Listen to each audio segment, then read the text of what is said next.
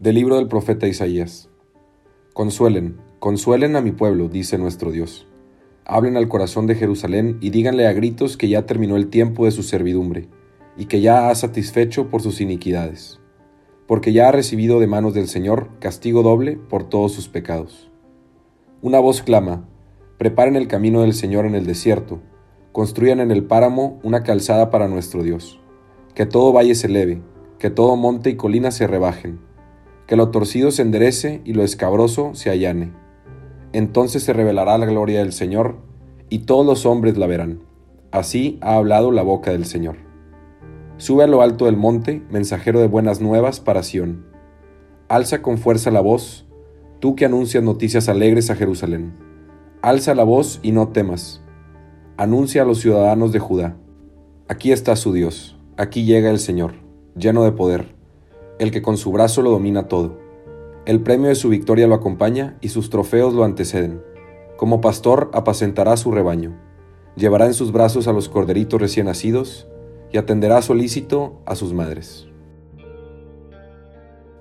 Del Salmo 103. Bendice al Señor, alma mía. Señor y Dios mío, inmensa es tu grandeza, tú vistes de belleza y majestad, la luz te envuelve como un manto. Por encima de las aguas construyes tu morada, las nubes son tu carro, los vientos tus alas y mensajeros, y tus servidoras las ardientes llamas.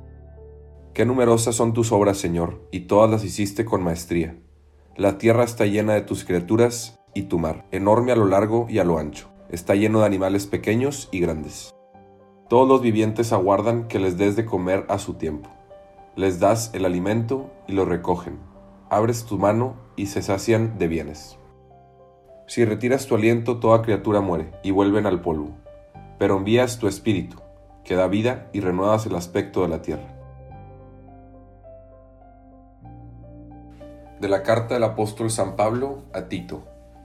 Querido hermano, la gracia de Dios se ha manifestado para salvar a todos los hombres y nos ha enseñado a renunciar a la vida sin religión y a los deseos mundanos para que vivamos ya desde ahora de una manera sobria, justa y fiel a Dios, en espera de la gloriosa venida del gran Dios y Salvador, Cristo Jesús, nuestra esperanza.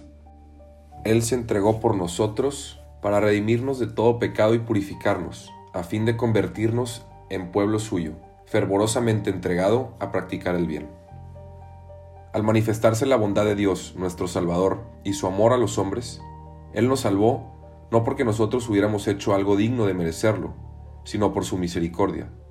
Lo hizo mediante el bautismo, que nos regenera y nos renueva, por la acción del Espíritu Santo, a quien Dios derramó abundantemente sobre nosotros, por Cristo nuestro Salvador.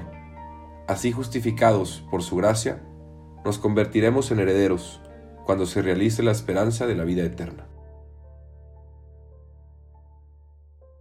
Del Santo Evangelio según San Lucas.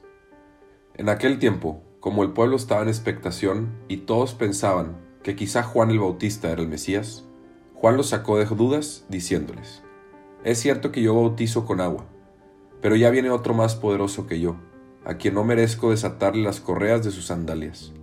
Él los bautizará con el Espíritu Santo y con fuego. Sucedió que entre la gente que bautizaba, también Jesús fue bautizado. Mientras éste oraba, se abrió el cielo y el Espíritu Santo bajó sobre él en forma sensible, como de una paloma, y del cielo llegó una voz que decía, Tú eres mi Hijo, el predilecto, en ti me complazco.